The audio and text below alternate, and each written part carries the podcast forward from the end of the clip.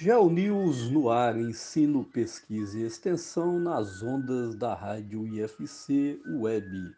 Chegamos na nossa 33ª edição, oitava edição do GeoNews Especiais Enem. Hoje, Pedagogia, História e Sociologia, a última edição especial Enem do ano. Relembrando que todos os programas serão reprisados ali nas proximidades da data do Enem. Geografia é uma ciência de síntese, interpreta a complexa realidade do espaço geográfico. A minha dica de sustentabilidade de hoje acondicione corretamente os restos de materiais de vidro para, evi para evitar acidentes com os trabalhadores da limpeza e coleta urbana e nos centros de triagem. Acondicione em caixas de papelão ou embrulhe em folhas de jornal, identificando como materiais cortantes é, essas atitudes evitam acidentes e a correta separação nos centros de triagem. Adote uma ideia sustentável, ainda dá tempo de salvar o planeta. Parabéns ao servidor público pelo nosso dia, 28 do 10, foi na quarta-feira. Parabéns pela dedicação na prestação de serviços à população de uma forma geral. Dia do servidor público, então, dia 28 do 10, na quarta-feira que passou. Então, hoje, especial Enem Pedagogia, História e Sociologia, oitava edição, a última do ano. Quero relembrar que todas as edições serão reprisadas, todas essas oito edições serão reprisadas nas proximidades da prova do Enem. Hoje, Geografia no Enem, quero falar um pouquinho da prova de Geografia. Nós temos o edital do Enem e lá nesse edital tem a descrição bem completa dos assuntos abordados na prova de Ciências Humanas e suas tecnologias, onde a geografia está inserida. Então é bom para os, os participantes do Enem é, darem uma lida ali no edital que traz todo o conteúdo a ser estudado na área de ciências humanas e suas tecnologias e nas outras áreas de conhecimento. É importante destacar que esta prova é interdisciplinar, envolve conhecimentos em geografia, história, filosofia e sociologia. Então essas questões elas aparecem de forma interdisciplinar. E também a dica aqui da geografia, a dica do professor de geografia, que, que essas questões é, são sobre a aplicação dos conhecimentos aos problemas do cotidiano, envolvendo a problematização a contextualização e a resolução. Então, no, no enunciado desses problemas, dessas questões, nós temos todos esses fatores: a problematização, a contextualização e a resolução. E eles sempre é, vêm ali nas questões, não é? aparecem nas questões de forma interdisciplinar, envolvendo geografia, história, filosofia e sociologia é um, vamos dizer assim, um apanhado, é um geral de tudo que o aluno estudou no ensino médio nessas, nessas áreas. Então, todos os conteúdos do ensino médio aparecem de forma interdisciplinar, contextualizada, é, aí envolvendo a problematização e a resolução de problemas do cotidiano. Já vimos ao longo dos especiais Enem várias dicas de geografia para o exame. Então, ali nos, nas sete edições anteriores, nós já vimos várias dicas, várias sugestões para estudar ao longo da prova. Dentre elas, a associação do desmatamento com as pandemias, que é um tema importante sobre o meio ambiente e sustentabilidade, que são as questões que mais caem em geografia no Enem, a questão do meio ambiente e da sustentabilidade. Também vimos de forma interdisciplinar a questão das queimadas na Amazônia e no Pantanal, foi bastante enfatizado aí nos, nas últimas edições especiais Enem. O novo marco do saneamento básico no Brasil, que também é importante estudar, um tema bastante atual. E os 10 anos da Política Nacional de Resíduos Sólidos também, que é um tema muito importante envolvendo meio ambiente e sustentabilidade. Como eu já disse, são as questões que mais caem na prova nessa temática do meio ambiente e da sustentabilidade. Então essas foram algumas dicas que nós vimos aí em geografia ao longo dos especiais Enem que nós fizemos, as sete edições. E aqui agora uma, as dicas sobre temas frequentes no Enem. Então, as últimas provas trouxeram, trouxeram essas temáticas importantes, questões que caíram nas provas anteriores, que envolve demografia, principalmente a natalidade, a mortalidade. Então, é, prestar bastante atenção e estudar muito ali as questões das tendências de envelhecimento populacional na Europa. E aqui no Brasil nós estamos eh, na terceira fase da transição demográfica, indo para a quarta fase, e nós temos uma tendência futura de envelhecimento da população também, então é importante estudar esse tema. As fases da teoria da transição demográfica, que eu já falei, são quatro fases. As pirâmides etárias caem bastante na prova do Enem. Os fluxos demográficos e teorias do crescimento populacional, então, a teoria malthusiana, neomalthusiana, a teoria reformista e a teoria ecomalthusiana do crescimento populacional e também a teoria da transição demográfica, que é importantíssimo estudar. É, outro tema bastante recorrente, bastante atual, são as migrações contemporâneas, as causas e consequências, principalmente a migração para a Europa. Nós vimos na imprensa aí vários casos de barcos que afundam na travessia e várias pessoas acabam morrendo. Então, quais são as causas e as consequências dessas migrações contemporâneas? A questão da geopolítica. Então, nós, nós temos ali desde o assunto sobre a Guerra Fria, que terminou em 1989 com a queda do Muro de Berlim. A questão palestina é muito importante, é bastante atual. Outro tema bastante atual, a guerra comercial entre Estados Unidos e China, então é muito importante estudar essa temática. A nova Guerra Fria, entre aspas, que, que está sendo muito falada na imprensa entre Estados Unidos e China de novo, a chamada globalização, a, o papel da Rússia nesse processo, nessa guerra não é, comercial entre Estados Unidos e China, nessa nova Guerra Fria a Rússia tem um papel importantíssimo nesse processo, nessa geopolítica atual. Outro assunto, as fontes de energia, a energia renovável e não renovável, é outra temática muito presente nas provas do Enem.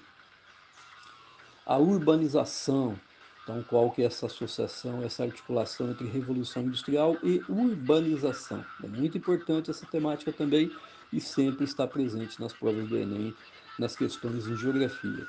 O urbanismo, as megacidades é outra temática muito importante, a metropolização, as cidades globais, que é um conceito muito atual, o que são cidades globais, os problemas urbanos, o fenômeno das cidades médias aqui no Brasil também é importantíssimo estudar, por que, essas cidades médias é, atraem bastante população, o que, que são essas cidades médias, o que, que é esse fenômeno das cidades médias aqui no Brasil que é um tema muito atual, entre outros aí dentro da temática de urbanização. E a questão agrária, a chamada revolução agrícola, a chamada revolução verde, a biotecnologia no campo, a engenharia genética e os transgênicos, o êxodo rural, os movimentos sociais, entre outros. Então vocês podem perceber que essas temáticas que mais caem nas provas, nas questões de geografia no Enem, elas são ali, vamos dizer assim, é, temáticas que são tratadas principalmente no terceiro ano do ensino médio, por exemplo, a questão da demografia. Esse ano com meus alunos, nós vimos ali com bastante ênfase nessa teoria da transição demográfica, que eu expliquei para eles que o Brasil está na terceira fase da transição demográfica e com uma tendência futura de envelhecimento da população. Esse fato já ocorre na Europa, por exemplo e também nós enfatizamos bastante as teorias do crescimento populacional, a teoria, a teoria malthusiana, a teoria reformista e a teoria ecomalthusiana. E também com uma ênfase muito grande nas migrações contemporâneas. Então, nós vimos quais são as causas, quais são as consequências, e eles fizeram pesquisas sobre isso. A questão da geopolítica, nós enfatizamos a guerra comercial entre Estados Unidos e China, a globalização sempre presente desde o nono ano do ensino médio, a questão da urbanização, nós enfatizamos aí a metropolização, o que são as metrópoles, o processo de conurbação, as cidades globais, que é um tema muito atual, e as cidades médias. Então são várias temáticas e principalmente a questão do meio ambiente e da sustentabilidade, que são as questões que mais caem em geografia no Enem. Então são essas dicas de geografia. Nós já tivemos várias outras dicas e sugestões ao longo dos outros especiais Enem. E hoje, para fechar, as dicas gerais de geografia. Lembrando que essas questões aparecem no Enem de forma interdisciplinar, contextualizada e com os conhecimentos sendo aplicados à resolução de problemas, sempre ali de forma interdisciplinar, com história, sociologia e filosofia. Então, GeoNews no ar, a nossa oitava edição especial Enem, a última do ano. E vamos para os nossos entrevistados, as contribuições dos nossos professores do IFC Campus Brusque. Então eu começo com a pedagoga do IFC Campus Brusque, a Ângela Menezes, ela é pedagoga, tem mestrado em políticas públicas e avaliação institucional pela Universidade de Brasília, a UNB. Então vamos ouvir ali as dicas da professora Ângela Menezes para os alunos que vão prestar a prova do Enem. Então vamos lá, vamos ouvir a professora Ângela Menezes. Olá, ouvinte da Rádio IFC Web e do programa GeoNews Enem. Eu sou Ângela Menezes, pedagoga e professora da licenciatura em Química do Instituto Federal Catarinense, Campus Brusque. E venho aqui levar um papo de pedagogo para o Enem 2020, que espero ajude você a se organizar adequadamente para esta etapa importante da sua vida de estudante, que é a realização da prova do Enem. Então vamos lá. Estou chamando aqui né, dos pontos que eu acho mais importantes de papo 1, um, papo 2, né, e nós vamos começar com o papo zero, ou o nosso papo inicial aqui. O que, que eu considero que é muito importante? Que você realmente acredite né, no que você está se propondo a fazer, mas que você planeje e que você realize o que você planejou. Então, são três questões importantíssimas: acreditar, planejar e realizar.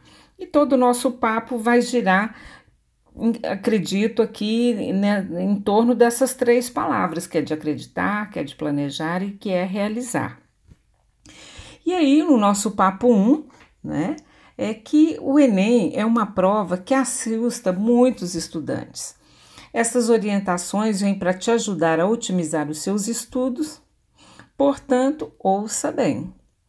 Faltam exatos 85 dias para o exame do Enem, que é o primeiro dia, dia 17 de janeiro, e o segundo, 24 de janeiro de 2021, que é quando vocês vão fazer a prova tradicional, que é essa prova presencial.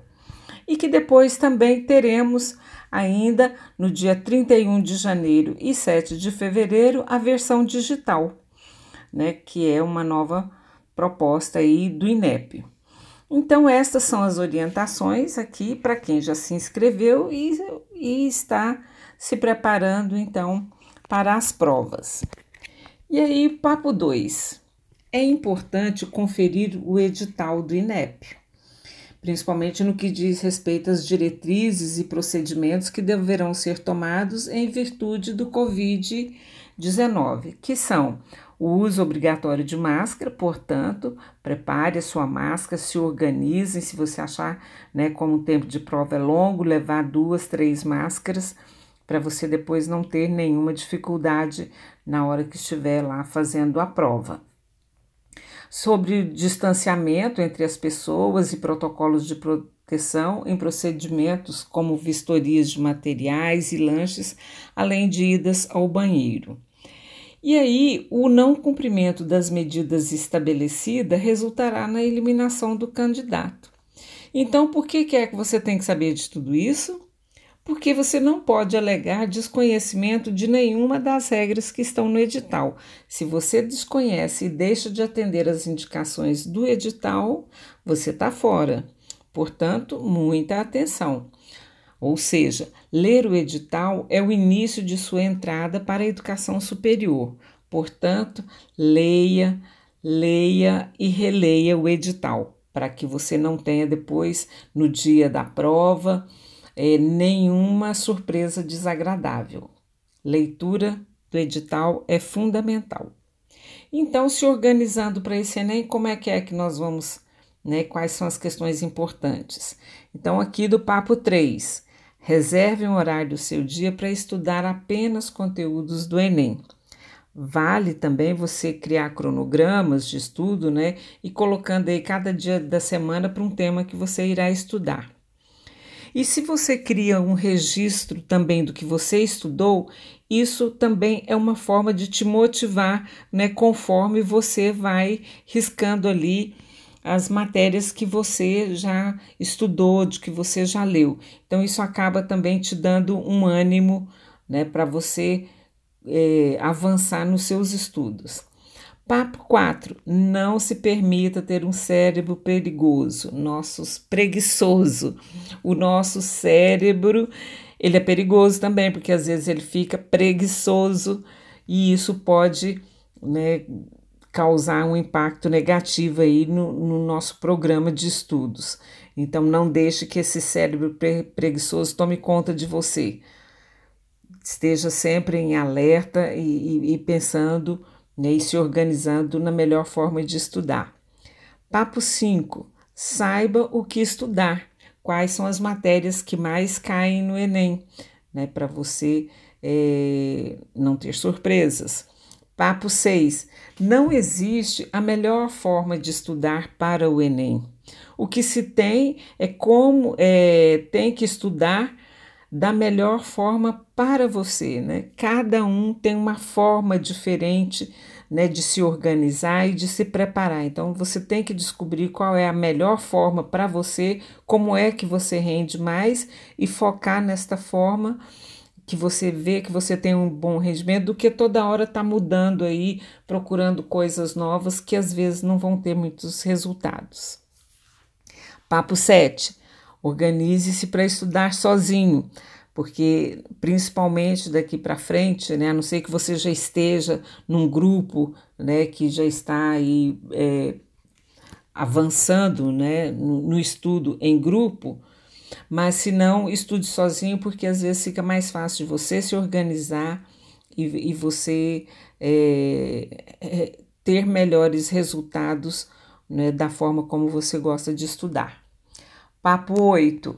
Mantenha o foco e a concentração nos estudos, porque são muitas as distrações que estão por aí, então foco é fundamental. Papo 9. Premie-se com lazer. Então, né, não, não fique estudando enlouquecidamente. Né? Quando você atingir alguns pontos do que você planejou, do que você organizou, se dê né, um presente com um lazer, com uma distração, para que você recomponha aí nessa atividade de lazer as suas energias e o ânimo para o estudo. Papo 10, que é não exagerar na disciplina. Né? Então, ter ali mais é, flexibilidade para algumas questões, porque às vezes ficar estudando aí dia e noite também não vai resolver né, os seus resultados. Papo 11, controle a sua família, né? Para que ela possa ser solidária com você neste momento que você está se preparando para o exame do Enem. Então, que a família seja solidária e que não atrapalhe você neste momento aí dentro da programação que você fez. Papo 12. Conscientize-se de que estudar para o Enem só depende de você.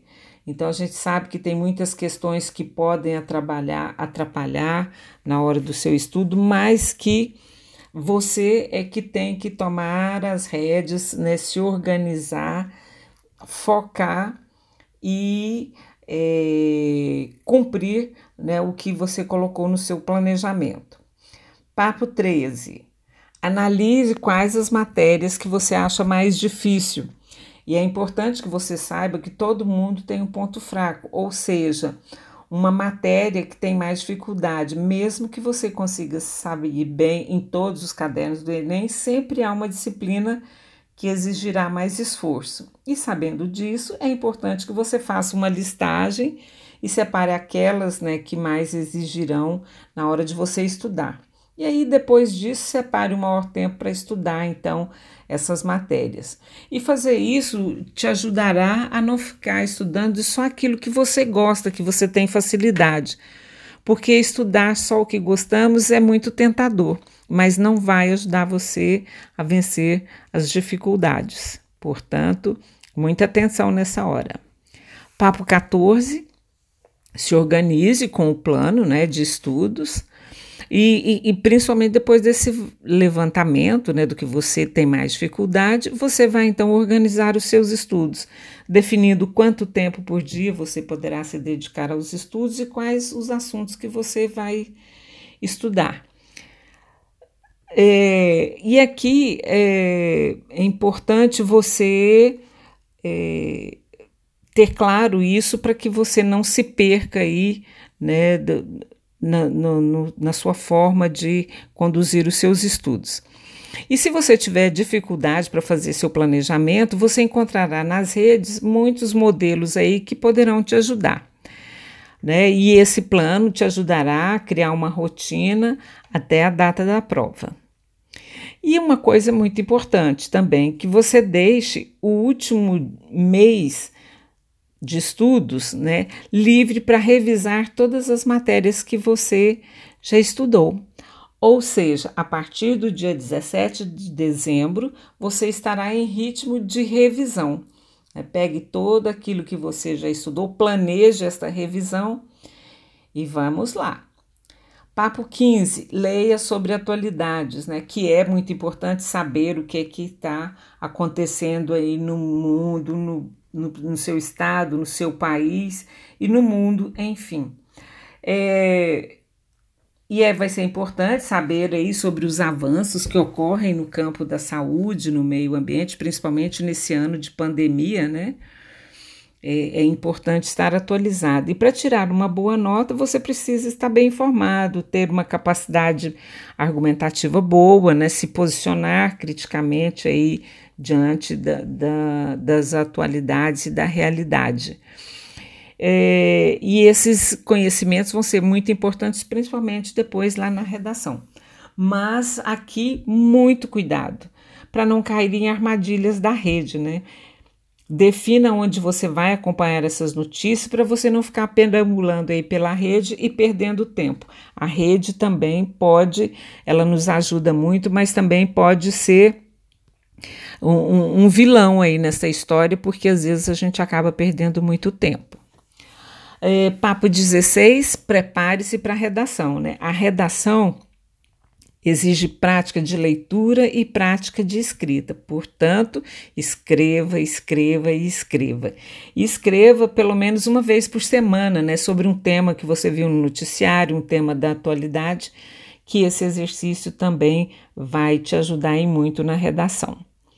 Papo 17, descubra a faculdade ideal, aonde é mesmo. Você já sabe que curso você quer fazer? Se já sabe, ótimo. Agora, então, é procurar as instituições que oferecem o curso de seu interesse e saber tudo sobre elas, né? Para que a sua escolha seja bem sucedida, seja um lugar que você vai ter condições de ir. Enfim, você tem que avaliar bem essas instituições. Papo 18, faça simulados. A prova do Enem tem umas características próprias, né? Então, três dicas importantes sobre os simulados. Três dicas: faça simulado, faça simulado e faça simulado. Estes simulados também te ajudarão a identificar as questões que mais você tem dificuldade e para você se aprofundar. Pesquise as correções das questões, né? Procure saber o motivo da resposta de cada questão, principalmente daquelas que você errou, porque isso também é uma forma de estudar. Papo 19: estude em um lugar adequado. Né? Prefira lugares calmos, longe de distrações, em que você possa ser, é, que você não possa né, ser interrompidos. E, e você também manter esse local bem organizado, né? sempre com todo o material que você vai utilizar, com os livros, cadernos e as apostilas. Né? Assim você terá um desempenho melhor na sua preparação e não vai perder tempo procurando material. Às vezes senta, esqueceu o material, levanta, pega e isso acaba gerando muita distração. E você precisa se sentir confortável né, no lugar que você é, definir para você realizar os seus estudos, né? Que seja um lugar é, iluminado e com boa ventilação. Ah, e é recomendado também que você estude sempre no mesmo local. Isso faz com que seu cérebro reconheça que é hora de ter foco, e aí faz essa associação de ser um espaço para estudo. Isso vai ajudar bastante também. E papo 20 finalizando aqui, cuide de si, de si mesmo. Né? Nossa última dica de como se preparar para o Enem é uma das mais importantes. Se você quer se preparar da melhor maneira, é importante cuidar de si mesmo. Até porque estudar né, para o Enem é bastante estressante. E, se for possível, exercite pelo menos três vezes por semana e, e, além disso, se você não puder, né, agora nessas, nesses tempos de pandemia, né, em que às vezes algumas academias ainda não estão funcionando, pelo menos fazer uma caminhada, né, porque isso também vai ajudar. E além disso, é importante também cuidar da alimentação. Né? Às vezes a gente fica muito tempo, vocês ficam aí muito tempo focados, estudando e tal, e se esquecem né, de de si mesmo, de se alimentar bem, de, de fazer atividade física, né? Porque se você não se alimenta direito, não vai né, é, de si nesse período da preparação do exame, você pode acabar ficando com o corpo mais fraco, mais suscetível a doenças e até com um raciocínio mais lento. Então, é, lembre-se que você e, e você terá aproximadamente dois minutos e meio para cada questão. Então, é uma prova que gera um desgaste muito grande, porque além né, da, da, da, da, de você demonstrar o que aprendeu a, fazendo as questões, isso gera um desgaste muito grande. Por isso que é importante estar bem no dia, até porque você só consegue dar conta né, é, dessa, do exame quem chega com a cabeça bem descansada e bem preparada. Então você já sabe, nada de ficar aí pelas madrugadas estudando, né? Porque o sono ajuda a manter o equilíbrio e a atenção tanto durante esse processo de estudos, né, quanto lá na hora da prova. Não adianta, né, você resolver dois, três dias antes da prova fazer maratona de 12 horas, 20 horas, né, para tentar alcançar né, é, todo o seu planejamento. Então, ter é, mente né, equilibrada e o corpo também saudável ajuda bastante na hora da prova. E eu desejo então a todos vocês uma boa prova, né, que ainda nesse prazo aqui dos 85 dias né, que estão faltando para o exame, vocês consigam. É, organizar, consigam executar o planejamento que vocês estão fazendo, né? E cuidar bastante de si, que eu tenho certeza que vocês estarão preparados para fazer uma boa prova. Uma boa prova a todos e até uma próxima oportunidade.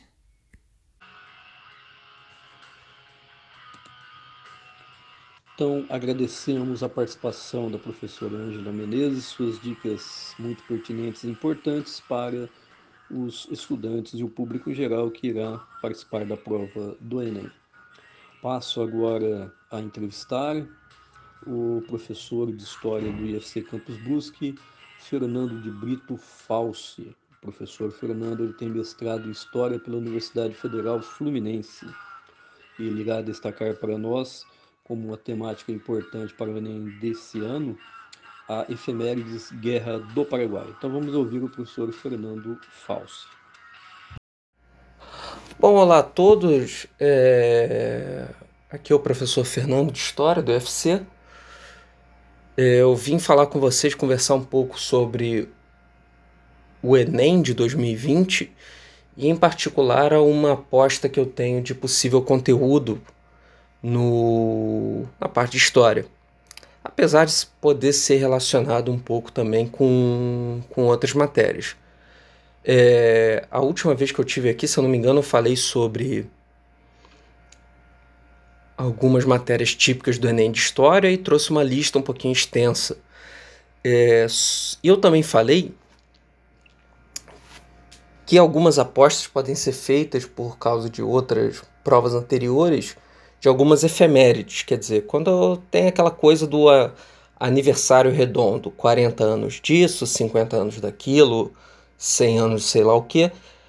E me ocorreu posteriormente, até conversei isso com o pessoal da rádio, que em 2020 faz 150 anos do fim da Guerra do Paraguai. E eu não tinha me tocado isso no, no a época que eu fiz aquele aquele aquela última gravação.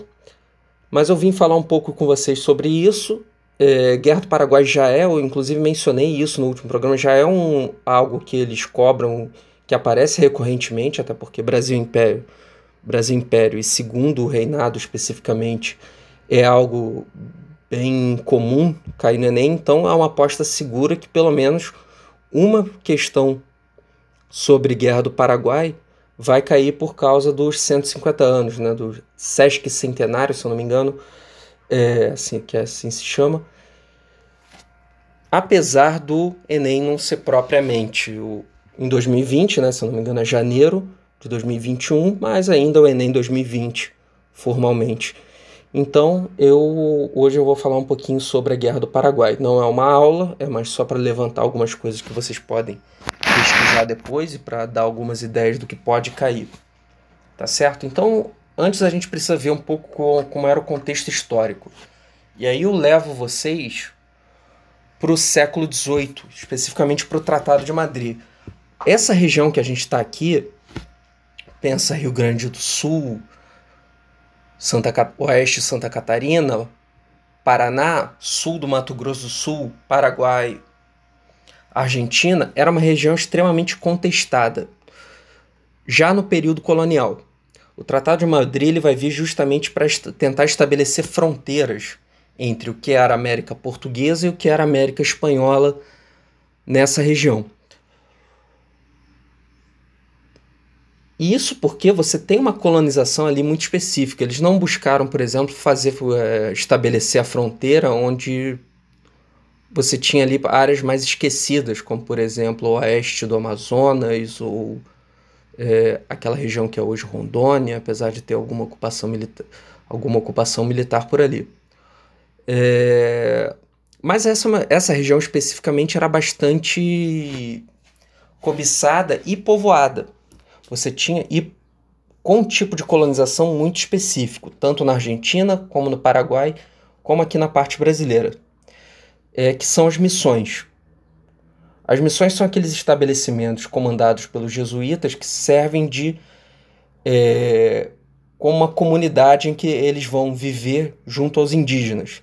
E as missões eram muito comuns nessa região. Você tem tanto no Rio Grande do Sul, se eu não me engano, no Oeste Santa Catarina também. No Paraguai, a colonização daquela região do Paraguai, é, inclusive é por isso que eles têm uma colonização e uma cultura tão peculiar, diferente, por exemplo, do Uruguai ou da Argentina, vai ser feita majoritariamente nessas missões, naquela região ali de, da província de Misiones, na Argentina, né? Para vocês verem entre rios, Argentina, etc. Então você vai ter já uma colonização muito peculiar e a busca desde o século XVIII de tentar resolver o que ficava com quem, através do Tratado de Madrid. No contexto das independências, já ainda vai se desdobrar em alguns conflitos.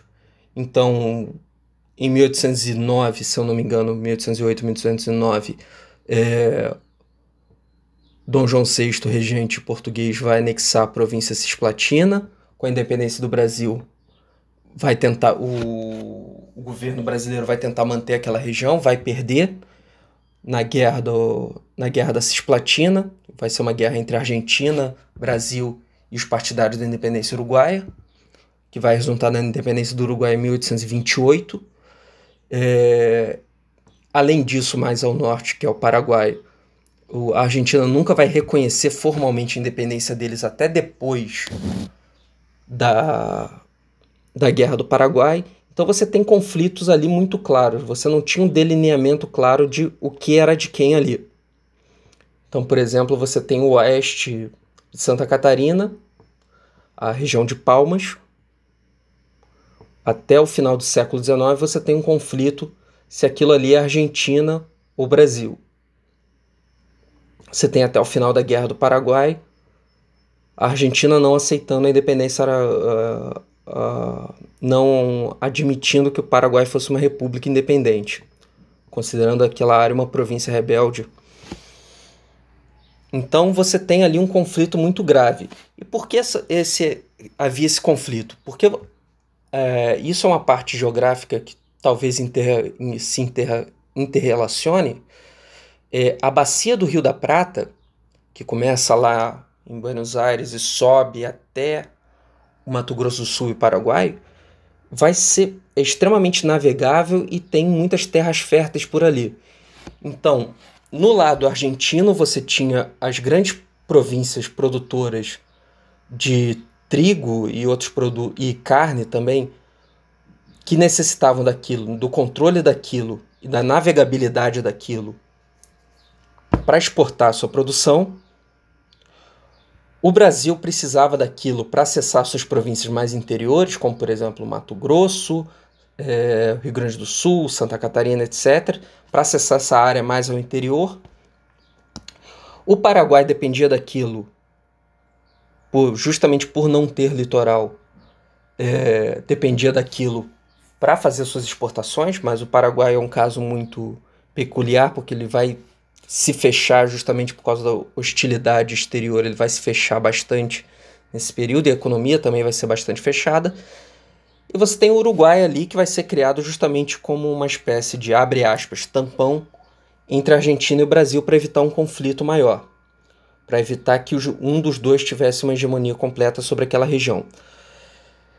Isso vai se desenvolver numa série de conflitos externos. Eu falei aqui da, da Guerra da Cisplatina da, entre 1825 e 1828, mas você tem uma série de conflitos que vale a pena vocês procurarem, que vão envolver principalmente quem vai governar Uruguai, se partidários argentinos ou é, se políticos mais ligados à Argentina ou políticos mais ligados ao Brasil, Você tem de fato ali conflitos de é, abertamente de território, por exemplo. Não é algo dificilmente é algo que está sendo explorado em historiografia recentemente. Isso dificilmente vai aparecer no Enem. É, mas você tem a participação de alguns caudilhos argentinos na na Guerra dos Farrapos, em apoio ao a República Rio Grandense, né? Então você tem ali uma região que já é um barril de pólvora. E do outro lado, em meio a essa hostilidade, com uma colonização muito peculiar e criando um Estado extremamente autoritário e hierárquico, você tem o Paraguai. O Paraguai ele vai estar. Tá... Devido a essa hostilidade, o Paraguai ele vai cada vez mais se fechar diplomática economicamente, vai cada vez buscar ter uma economia um pouquinho mais autônoma. Existe uma, uma lenda uh, que a. Não uma lenda, a historiografia ela cultivou por muito an muitos anos a ideia de que o Paraguai, nesse período, vai ser uma superpotência é, industrial que vai rivalizar com a, Argentina, com, com a Inglaterra e por isso a Inglaterra vai terceirizar uma guerra e o Brasil, a Argentina e o Uruguai estariam lá como, digamos assim, cumprindo uma missão que é essencialmente inglesa. Isso é basicamente desprovado. O Paraguai não, o Paraguai, apesar de buscar se industrializar, ele não era muito industrializado. Ele era mais moderno em alguns aspectos que Argentina, Brasil e Uruguai. Mas o fator mesmo que que dava ao Paraguai uma vantagem, principalmente militar, sobre eles é por ser justamente um Estado extremamente autoritário, centralizado e que boa parte da, da população é, estava de armas na mão. conseguiam participar do exército, etc. Extremamente militarizado mesmo. Diferente do Brasil. Argentina, é, você tem uma situação ali muito complicada que Buenos Aires, ao sul, nunca conseguiu ter um controle dessas províncias mais ao norte, que são as províncias produtoras. E você vai ter ali um Paraguai que por 50 anos está fechado ali, se militarizando, extremamente com alguma produção industrial, mas não muita, e que buscava é, sua expansão. E que considerava que diversas intervenções, principalmente que o Brasil fazia no Uruguai, ameaçavam os interesses do Paraguai e poderiam ser uma ameaça ao Paraguai. Isso vai acontecer já em mil, o estopim disso, de outras intervenções. O estopim vai ser é, a intervenção brasileira em setembro de 1864, que vai colocar o Partido Colorado Uruguaio, a intervenção do Brasil no Uruguai em 1864 para colocar os colorados, Partido Colorado Uruguaio, no poder. E, como retaliação a isso, Solano Lopes, que é o presidente do ditador paraguaio da época, vai aprisionar um navio brasileiro que, em que navegava o novo presidente da província do Mato Grosso, ele vai ser preso e o Brasil vai declarar guerra ao Paraguai. Você vai ter uma situação na Argentina que, como o, governo central argentino era extremamente frágil nesse período ainda, e algumas províncias rebeldes estavam ali naquela região, algumas delas vão querer se juntar ao Solano Lopes e vão de fato tentar combater por algum período ao lado do Solano Lopes. E o Solano Lopes vai utilizar a força militar paraguaia, que já tem, vinha sendo, sendo construída há algumas décadas, para fazer uma guerra de extremamente agressiva que vai conseguir conquistar parte da Argentina, uma região que hoje é o Mato Grosso do Sul, mas na época era Mato Grosso, Paraná, etc. Então você tem ali uma guerra de expansão que é seguida por um momento de ofensiva da Tríplice Aliança, que vai ser formada pelo Uruguai, vai prover poucas tropas, Argentina e Brasil. Outra coisa que eu precisava falar com vocês são algumas das consequências. Você tem a devastação do, do Paraguai, em que boa parte da população masculina vai perecer na guerra, não só na guerra, mas no período posterior em que as tropas brasileiras ficaram lá basicamente caçando o Solano Lopes, que vai ser morto em 1 de março de 1870, dando o fim oficial para o Brasil da Guerra do Paraguai. É, já não havia grandes combates antes disso, desde 1869. Você tem no Brasil, o prestígio militar do exército vai aumentar bastante, e com isso a presença de ideias republicanas dentro desse mesmo exército. Você tem que a escravidão vai se tornar cada vez mais, pelo, pelo menos para os setores mais urbanos da população, cada vez mais desmoralizada, porque boa parte das tropas brasileiras na guerra vão ser compostas por ex-escravos. Então você tem uma série de consequências para essa região, tanto para o Brasil quanto para os outros países. Vai ser a guerra mais mortífera que ocorreu na América do Sul. Nas Américas, só perde para a Guerra Civil Americana, que é mais ou menos daquele período também, 1861, 1865. E, concluindo, é algo que vale a pena vocês prestarem atenção, lerem com cuidado. Eu acho, não, que é bem possível cair pelo menos uma questão em relação a isso. Tem várias questões de guerra do Paraguai do Enem, então vocês podem olhar também na internet para ver mais ou menos qual é o foco deles. Um abraço. Então, esse foi o professor de História do Instituto Federal Catarinense Campos Brusque, professor Fernando Brito Falso, trazendo uma temática muito importante e pertinente para a prova do Enem que se aproxima a efemérides Guerra do Paraguai. Muito obrigado, Fernando. A equipe da Rádio IFC Web agradece a participação. Passamos a ouvir agora o professor e diretor do Campus Brusque, ele é professor de Sociologia, Éder Aparecido de Carvalho. Ele tem doutorado em Ciências Sociais pela Unesp, com o tema de apresentação O Poder Moderador, e será a sua temática desenvolvida aqui no GeoNews Especial Enem de hoje. Então vamos ouvir o professor Éder Aparecido de Carvalho. Primeiramente, deixar um abraço aos ouvintes, aos internautas que estão aí acompanhando o GeoNews. Fica aqui um abraço do professor Éder, que está aqui no dia de hoje para trazer algumas informações é, do Dom Pedro I e também do Dom Pedro II, mas, acima de tudo, do poder moderador. Um poder que estava ali explícito na Constituição Federal de 1824. Lembro que em 7 de setembro de 1822, nós temos ali o chamado Grito da Independência. Depois houve ainda a aclamação do imperador, né, do imperador Dom Pedro I, que foi ali no dia 12 de outubro de 1822. E logo na sequência ali também houve uma cerimônia de coroação. Esta aconteceria ali, nem aconteceu, no dia 1 de dezembro do mesmo ano, 1822. Lembrando que a independência, vamos dizer assim, aconteceu em 7 de setembro de 1822.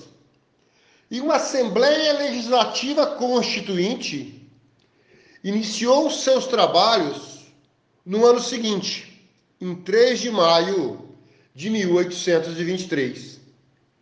Importante trazer que houve ainda sessões preparatórias né, que antecederam esse 3 de maio. Houve reuniões que já se iniciaram ali no mês de abril. E já nessas reuniões passou a haver ali alguns conflitos entre a coroa e a Assembleia. O imperador queria o poder do veto, direito de negar lei que tivesse sido aprovada pela Assembleia. O imperador também queria o poder de dissolução, ou seja, ato de fechar a casa legislativa quando entendesse necessário. Por sua vez, contrariando ali a coroa, os parlamentares né, da oposição queriam reduzir o poder do monarca. Né? Ou seja, na verdade, queriam reduzir o monarca a um simples pêndulo é, do legislativo. Ou seja, neste caminho, a Assembleia seria soberana diante da coroa. Importante lembrar que já havia tido uma luta simbólica. Alguns parlamentares queriam que a cadeira do presidente da Assembleia Legislativa ficasse ali no mesmo nível do assento do imperador. Indicaria esse nível aí das cadeiras, né? Indicaria que a Assembleia Legislativa estaria no mesmo nível do monarca. Governistas, por sua vez, defendiam que não se poderia comparar representantes temporários, que eram ali, né, deputados e mesmo senadores, com um representante hereditário, o primeiro representante da nação e que já havia sido aí aclamado e aceito pelo povo. Tratava-se do defensor perpétuo da nação. Isso sem dizer que depois houve discussão se o imperador iria entrar no parlamento descoberto. Fato é que o mesmo passou a adentrar as dependências da Assembleia coberto por todas as suas insígnias, coroa e todos os demais adereços. A convivência entre os dois poderes se desenvolvia em torno das divergências e distante de um consenso. Ou seja, dados os conflitos entre Dom Pedro I e o legislativo, veio por parte do imperador a dissolução da Assembleia Constituinte. Tal dissolução aconteceu à meia-noite e 40, ou seja, a 0 hora e 40 minutos do dia 12 de novembro de 1823. Ou seja, tal dissolução da Assembleia Constituinte se deu na passagem do dia 11 para o dia 12, né, de novembro de 1823. Essa noite ficou conhecida como a Noite da Agonia. Pós-dissolução da Assembleia Constituinte, é, em 25 de março já de 1824, outorgou-se a Constituição Federal, a Constituição Federal de 1824. Né, esta foi outorgada por Dom Pedro I. Esta tinha um aspecto inovador, o chamado poder moderador, também conhecido por poder neutro, poder conciliador, poder conservador, poder pacificador.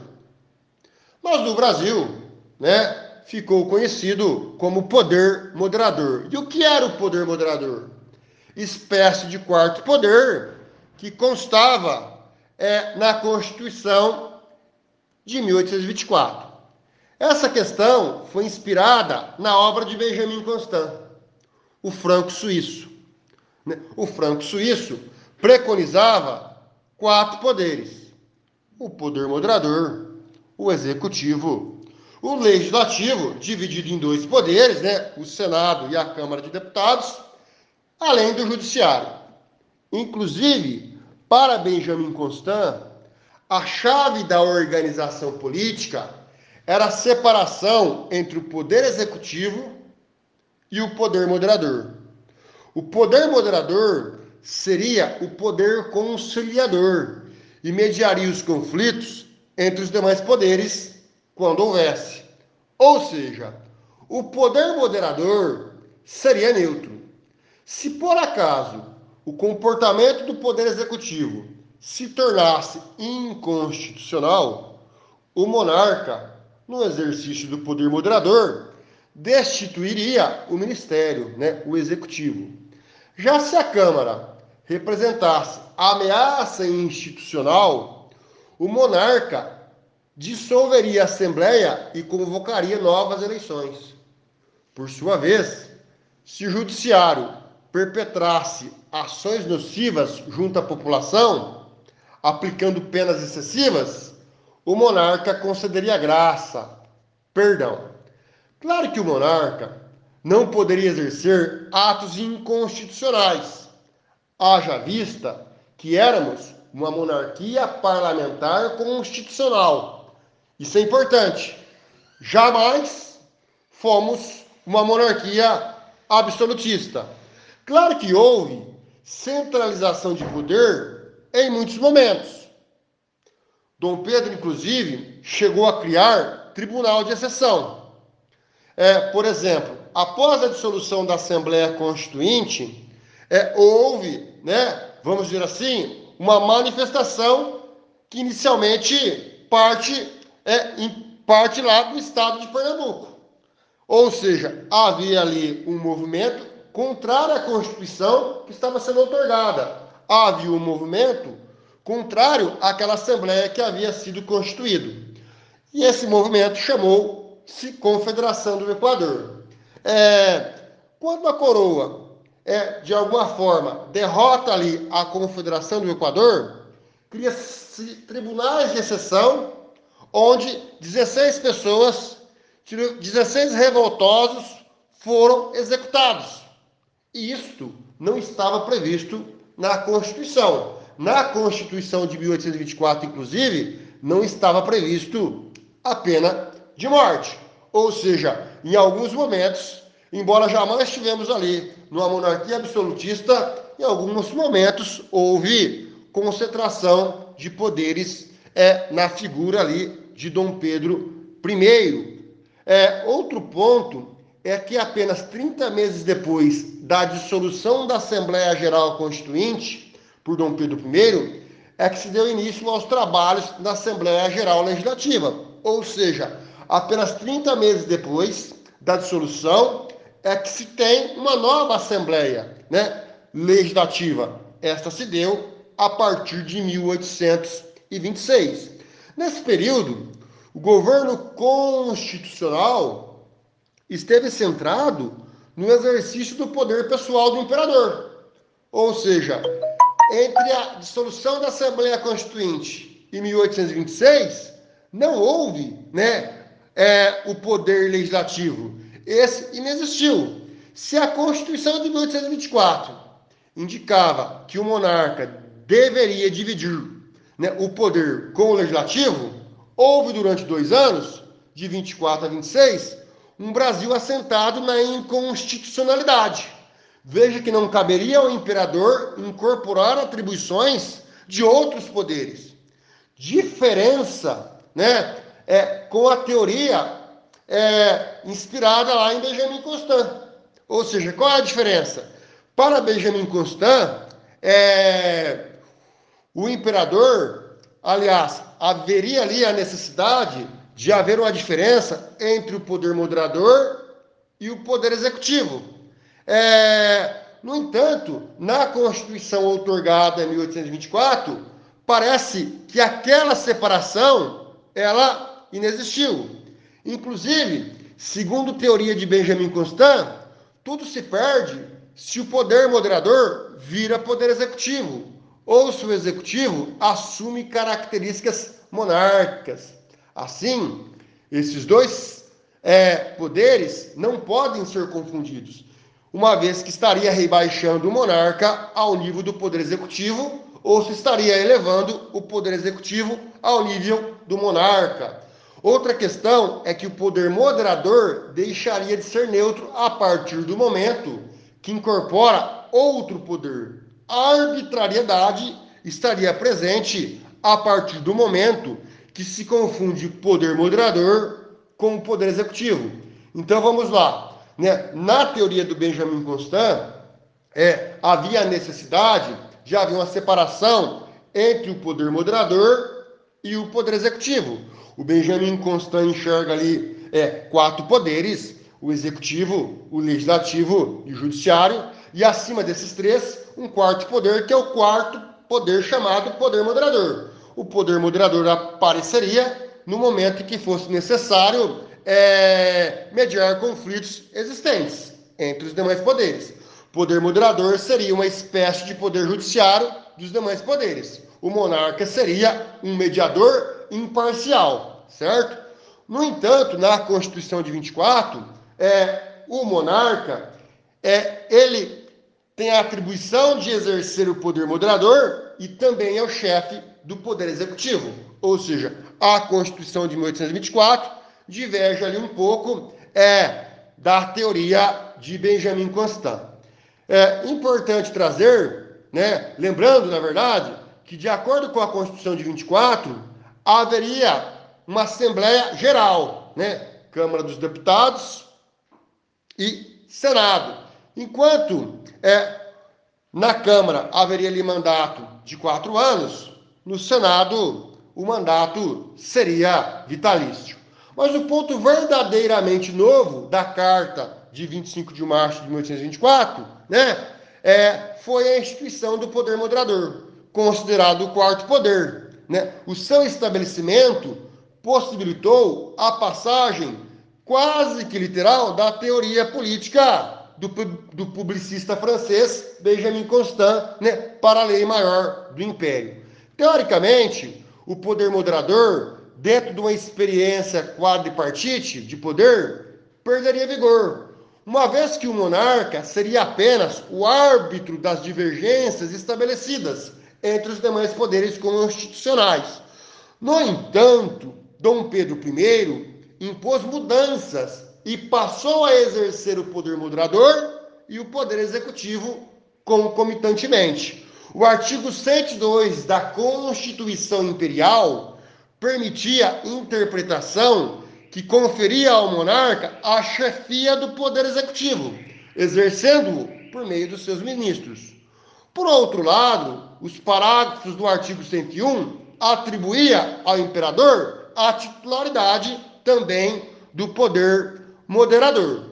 É importante trazer é, que O Dom Pedro I, ele dialogava pouco com o parlamento. É, dentre os seus ministros, ele buscou poucos destes, poucos destes, é, na Assembleia Legislativa. Muito diferente comparado ao próprio Dom Pedro II.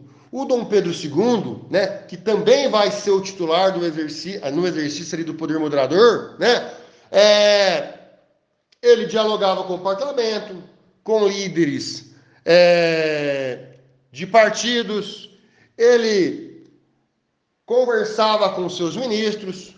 Boa parte dos ministros eram oriundos da Câmara de Deputados. Então você enxerga ali algumas diferenças no exercício do poder moderador quando compara Dom Pedro I com Dom Pedro II. O Dom Pedro I, mesmo tendo nós ali né, uma monarquia constitucional, é possível enxergar um Dom Pedro I que centralizava mais poderes e que dialogava menos quando comparamos ali ao Dom Pedro II. Inclusive no, é, no segundo reinado, o Dom Pedro II ele cria a figura do chefe de gabinete, uma espécie de primeiro-ministro. Então você consegue enxergar ali uma espécie de parlamentarismo, né? Que não existiu é, no primeiro reinado. Então a gente consegue enxergar é, a figura de um primeiro-ministro, entre aspas, né? De um chefe de gabinete no segundo reinado a partir de 1847. É, então, de fato, há um distanciamento ali é, do executivo quando você compara Dom Pedro II com o Dom Pedro I. Obviamente, de acordo com a Constituição, o Dom Pedro II era o titular do poder moderador e também continuava a ser o chefe do poder executivo. Do ponto de vista da letra da lei, né, também não há uma separação entre o poder moderador e o poder executivo. No entanto, né, é, nós enxergamos é, um caminho num viés parlamentarista, especialmente no segundo reinado. Mas o fato é que estava lá, seja no primeiro reinado, seja no segundo reinado, né, o poder moderador. Inclusive a Constituição de 1824 durou é, 65 anos, né, e até a data atual é a Constituição de maior duração aqui no Brasil. Aí alguém pode perguntar, mas se Dom Pedro II dialogava mais né, com ministros, com partidários, né, com o Conselho de Estado, é, centralizou menos poder comparado a Dom Pedro I. Lembrando que nós não tivemos aí em nenhum momento, nenhum dos dois imperadores, né, é, nós não tivemos em nenhum momento uma monarquia absolutista, ok? Sempre houve ali uma monarquia constitucional. Isso é importante, porque embora os imperadores tinham ali o exercício do poder moderador, em nenhum momento eles estiveram acima da Constituição, que durou é, por 65 anos. Mas, voltando, né, para encerrar, é, se Dom Pedro II dialogava mais, né, centralizou menos poderes comparados ali é, ao Dom Pedro I se Dom Pedro II não criou tribunais de exceção, é porque o segundo reinado também sofre uma queda. Ou seja, porque os republicanos, no dia 15 de novembro de 1889, colocaram abaixo a monarquia. E aí o professor Heller vai dizer: aí é uma outra história e um papo para um outro momento. O fato mais importante aqui é entender que a Constituição do Brasil, de 1824, tinha ali é, um poder chamado de poder moderador, uma espécie de quarto poder, né, que em tese é, tinha a função de mediar os conflitos quando houvesse entre os demais poderes. Ok? Fica aqui um abraço, né? e boa sorte aí aos nossos alunos, a todos os alunos que estejam nos ouvindo, né? E parabenizar aí, né, ao GeoNews é, pelo bom trabalho que vem desenvolvendo, trazendo as informações, seja para os alunos do Instituto Federal Catarinense e para tantos outros que estão aí, né, seguindo é, e tentando aprender cada vez mais, né? Enfim, parabéns aí o Geonews, parabéns a todos aí, né? Que estejam buscando cada vez mais conhecimento. Grande abraço aqui do professor Éder, né? E fui.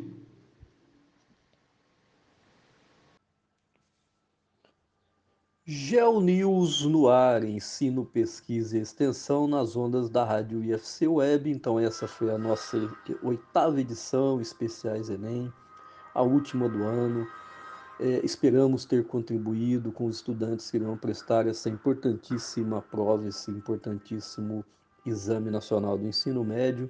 A equipe da rádio IFC Web é, espera ter contribuído com todos. E o Instituto Federal Catarinense IFC contribuindo com a comunidade e auxiliando os estudantes que farão a prova do Enem.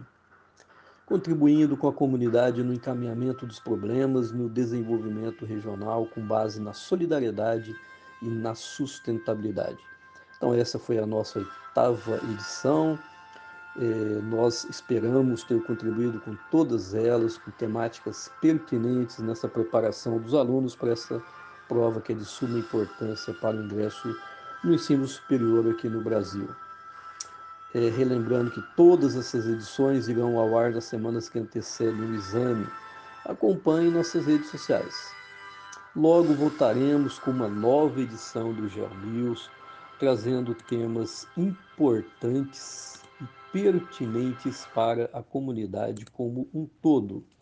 Nós temos a previsão de um Geo News especial no dia 20 de novembro, que é o Dia da Consciência Negra, já estamos nos organizando.